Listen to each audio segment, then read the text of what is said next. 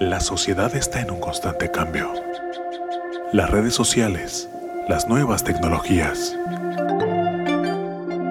nos han sometido a una realidad abrumadora. Pero todo depende del cristal con que se mira. El generar un cambio está en nosotros. Siempre dentro de nuestras posibilidades y debe estar implícito en la misión de cada ser humano.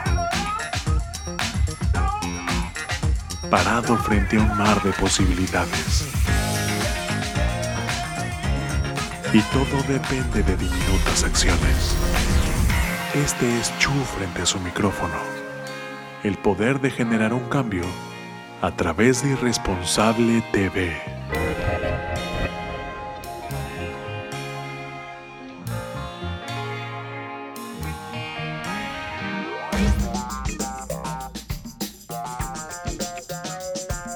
El coronavirus SARS-CoV-2, como ahora sabemos, es un virus que apareció en China. Después se extendió a todos los continentes del mundo provocando una pandemia. Actualmente Europa y América son los más afectados. Este nuevo virus provoca la mortal enfermedad conocida con el nombre de COVID-19 y para el cual no existía una vacuna hasta hace poco.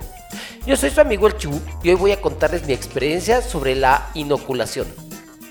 Inoculación para el SARS-CoV-2 en la Ciudad de México. La COVID-19 ha sido responsable de más de 2.400.000 contagios y 224.000 fallecimientos en su primer año solo en México, los cuales pusieron en alerta a todo el país, pues como se dice vulgarmente, nos tomó con los pantalones abajo. Vaya, las muertes iban en aumento y aún gran parte de la sociedad mexicana permanecía incrédula, hasta que las defunciones comenzaron a ser evidentes al punto en que la mayoría comenzó a conocer estos casos de manera cercana, debido a contagios o fallecimientos de amigos o familiares. A poco más de un año, las cifras en México se calculan en más de 220 mil fallecimientos. Sabemos que los procedimientos para la fabricación de vacunas son lentos, pues se deben hacer muchas pruebas antes de tener una vacuna. Pero a pesar de todo esto, la vacuna llegó en tiempo récord, poniendo en tela de juicio no solo la efectividad de la misma, sino un complot o teorías conspirativas por parte de las farmacéuticas y el gobierno. Sin embargo, no se había tomado en cuenta que se llevaban ya algunos años de ventaja con los estudios que ya se habían realizado sobre el coronavirus.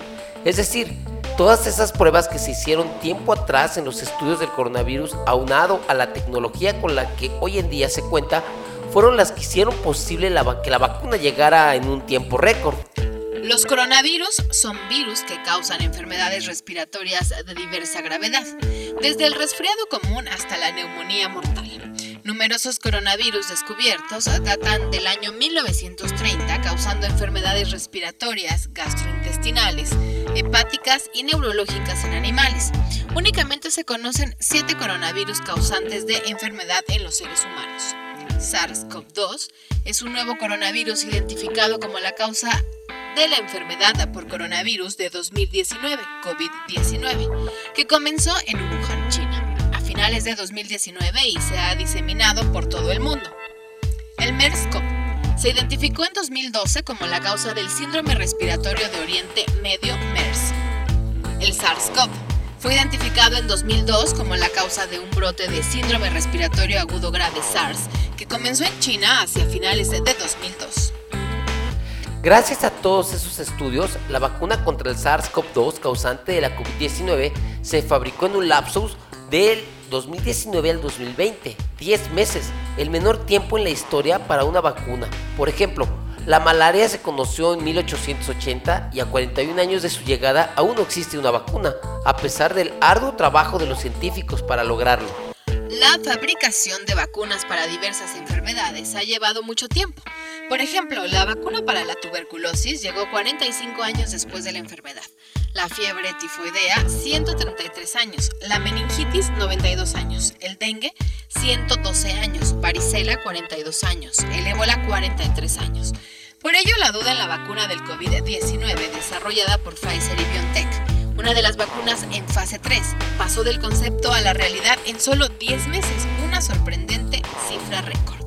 Las 13 vacunas para el COVID-19 que actualmente existen son Pfizer, Biotech, Moderna, CureVac, AstraZeneca, la Sputnik, CanSino, la Jensen, Avimex, Sinopharm, Sinovac, Barata Biotech, Novavax y la Sanofi. Sin duda nos cuestionaremos por qué tantas vacunas. Esto sin duda obedece a la urgencia de la inoculación, pues el virus en poco tiempo recorrió todo el globo terráqueo y los gobiernos urgieron su fabricación. Yo creo que es bueno que existan tantas, pues eso la pone al alcance de la humanidad sin importar los recursos o el poder adquisitivo. Por otro lado, es una muestra más que uniendo esfuerzos seremos capaces de salir juntos de esta y de cualquier otra. ¿Cuáles son las principales vacunas ya aprobadas y sus características? Pfizer. La primera vacuna aprobada para su aplicación en el mundo y el resto de la ultracongelación. Fabricada por Estados Unidos y Alemania, se aplica en dos dosis y su costo aproximado es de 20 dólares por dosis, con una eficacia contra enfermedad grave y muerte del 100%. Moderna. Vacuna con tecnología de vanguardia, pero que no necesita temperaturas tan frías como la de Pfizer. Fabricada por Estados Unidos, se aplica en dos dosis y su costo aproximado es de 18 dólares por dosis, con una eficacia contra enfermedad grave y muerte del 100% vacuna alemana de ARN mensajero que hace pruebas en México. Fabricada por Alemania, se aplica en dos dosis, su eficacia y costo están aún por determinar. En México aún está en estudios de fase. AstraZeneca. La segunda vacuna aprobada por México y una de las más económicas, fabricada por el Reino Unido. Se aplica en dos dosis y su costo es de 2 a 4.5 dólares con una eficacia contra enfermedad grave y muerte del 100%.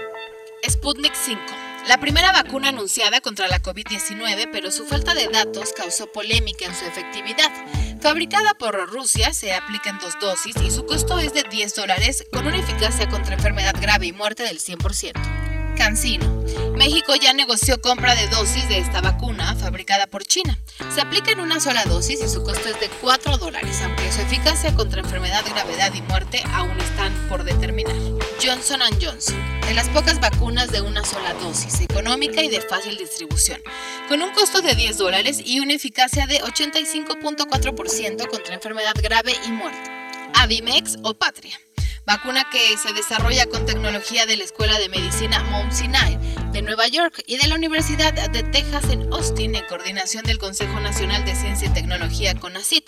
Utiliza el virus que produce la enfermedad de Newcastle, se fabrica en México y aún está en fase 1. Sinopharm, vacuna con dos versiones que se desarrollaron a partir de dos pacientes, uno de Wuhan y otro de Beijing ha demostrado ser segura, fabricada por China. Se aplica en dos dosis y su precio está aún por determinar y su eficacia es del 79%.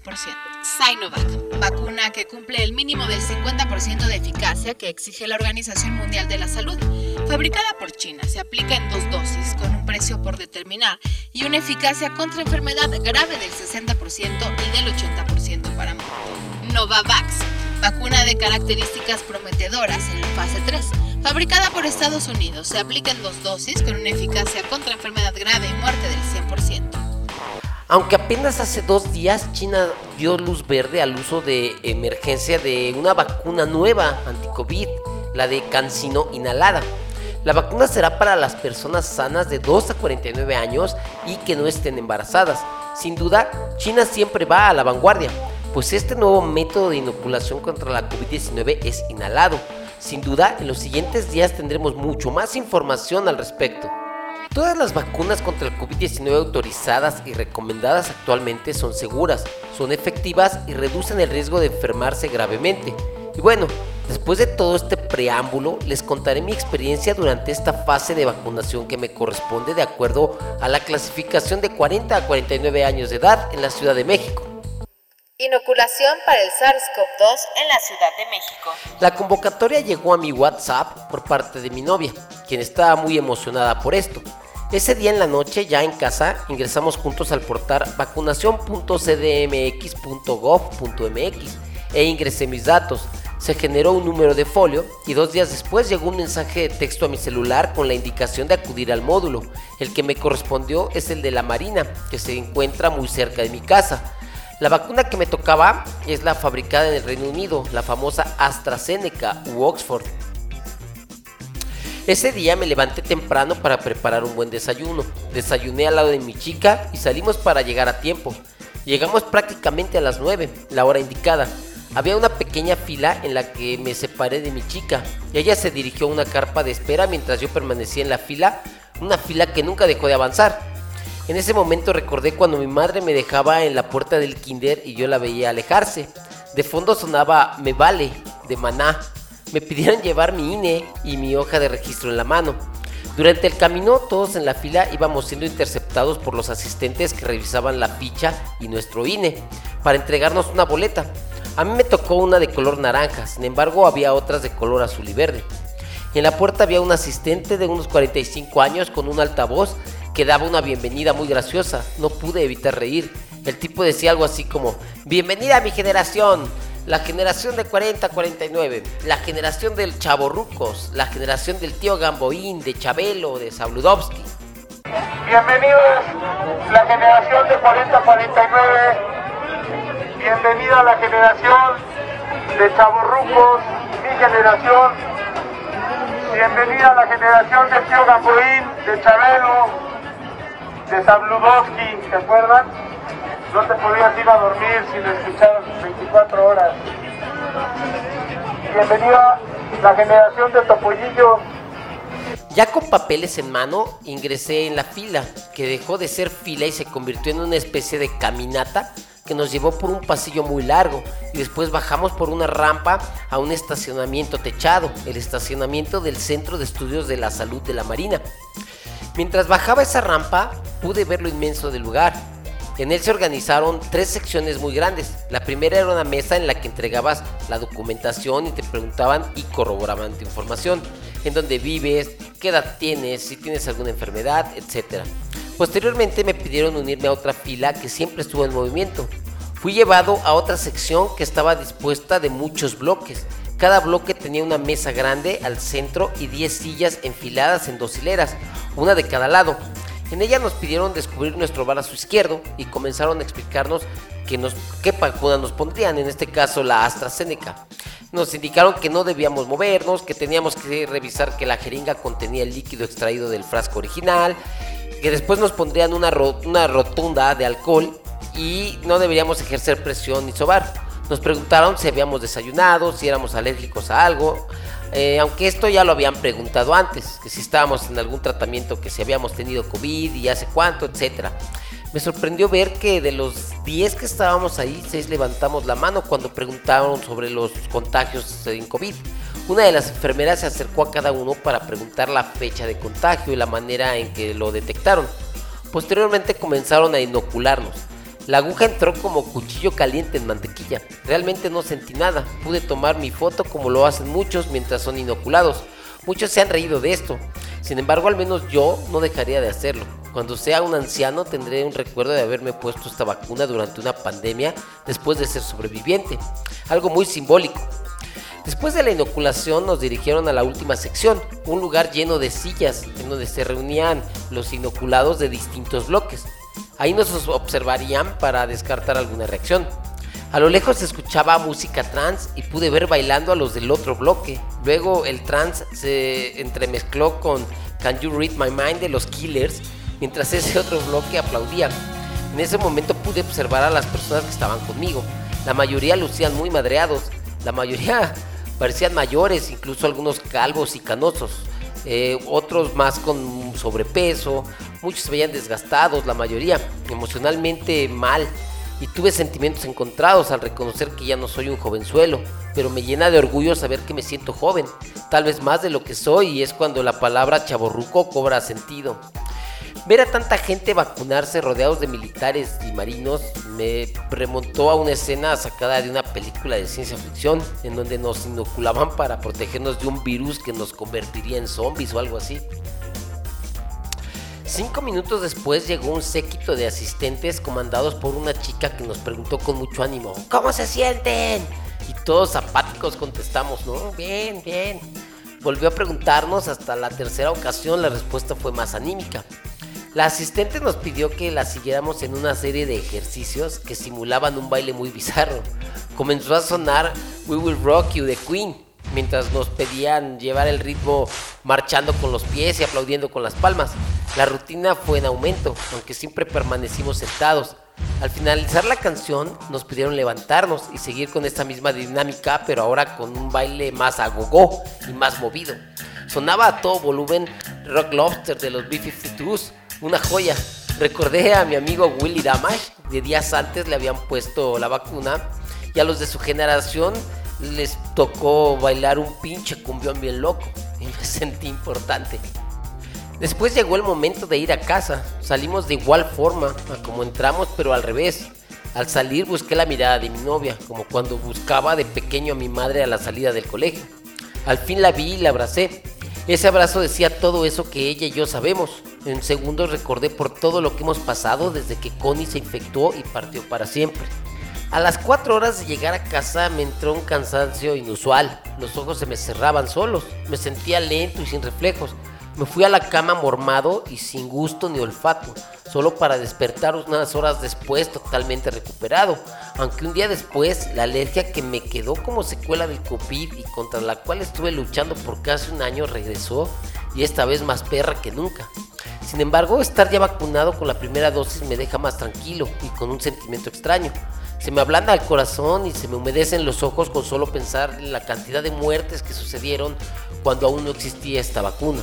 También me viene a la mente la angustia que viví pidiendo al cielo la recuperación de mi gran amiga y suegra Connie García, quien perdió la batalla contra el COVID-19. Si tan solo la vida nos hubiera regalado 10 meses más, tal vez aún disfrutaría de su bella compañía. El hubiera no existe, lo que sí existe es la conciencia social y el compromiso de contribuir a nuestra sociedad con una vacuna, que si bien es para uno mismo, también es para cuidar a todas esas personas con las que día a día nos relacionamos, Recordemos siempre que la mejor manera de cuidar a los demás es cuidándonos a nosotros mismos. Así de importante es esto. Así que a vacunarnos, en memoria de todos los caídos en esta horrible lucha. Yo soy su amigo el Chu y hoy quiero dar gracias a la vida por darme la oportunidad de estar aquí un día más. Me acompañó la hermosa Estefanía Cuartino y esperamos que esta experiencia les deje algo, lo que sea, aunque sea las ganas de volver a escucharnos la siguiente semana en un episodio más. Hasta entonces amigos.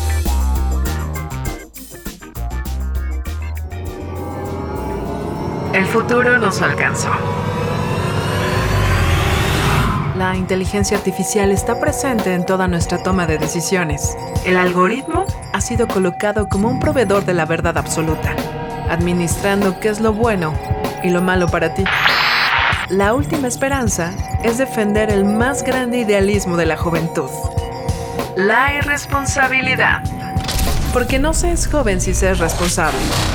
Y para los viejos, es el último vestigio de que un joven habitó en él. El algoritmo no manda sobre ti. Ser irresponsable es tu más grande poder, que no le permite a ninguna corporación encajarte en un estereotipo cuantificable. Irresponsable. Música del mundo para el mundo.